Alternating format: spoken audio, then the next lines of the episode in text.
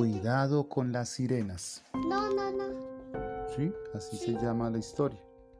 Circe estaba encantada de que Odiseo hubiera regresado sano y salvo del Hades y quiso ayudarlo dándole instrucciones para enfrentar los peligros que encontraría más adelante. Muy pronto, la tripulación se topó con el primero de ellos, la isla de las sirenas. Estas criaturas eran pájaros con cabeza de mujer y fascinaban a todo el que oyera su canto hasta hacer estrellar su barco contra las rocas.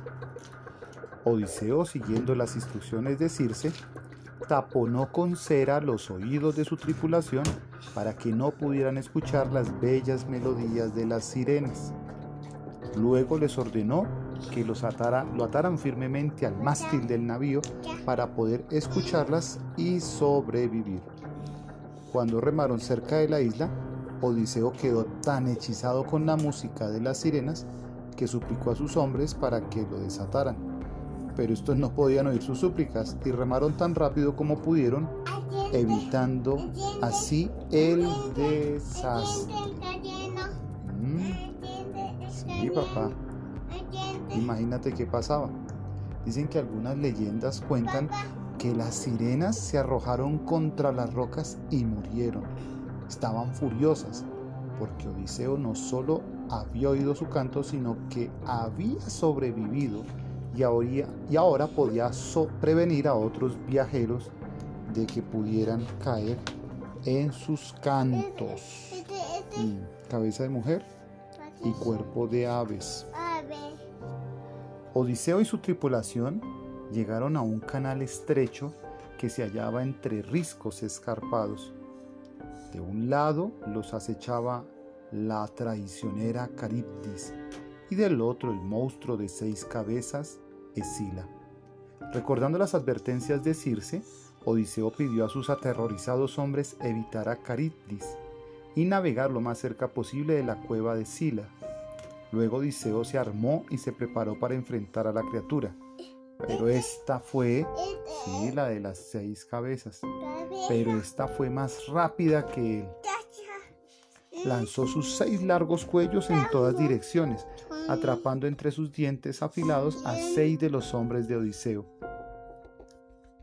Cuando la nave alcanzó el otro lado del canal, la tripulación estaba aturdida y exhausta.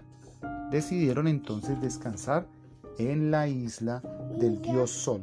A pesar de las advertencias de Odiseo de no lastimar el ganado que pastaba allí, sus hombres lo desobedecieron.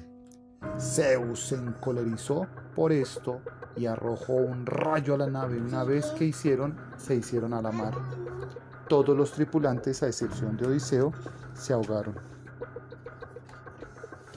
El dios Sol había pedido a Zeus, rey de los dioses, que castigara a los hombres que habían matado a su ganado.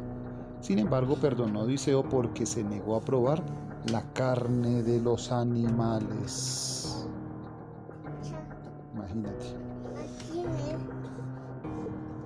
Odiseo fue arrojado entonces a la isla de la ninfa Calipso. Toda su tripulación había muerto y se sentía muy desdichado, aunque era agradable poder descansar unos días en casa de Calipso. Ella quería que Odiseo se quedara para siempre con ella y se negaba a ayudarlo a zarpar.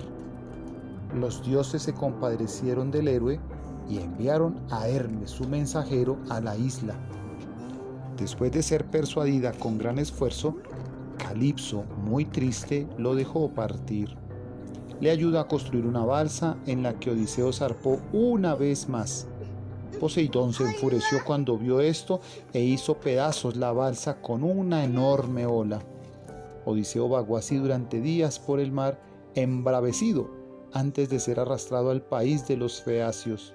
Allí lo encontró la princesa Nausicaa, quien lo llevó al palacio de su padre. Cuando Odiseo relató a los feacios su trágica historia, estos le proporcionaron una nave llena de regalos y le desearon un regreso tranquilo a casa. ¿Cómo fue que encontró a Nausicaa?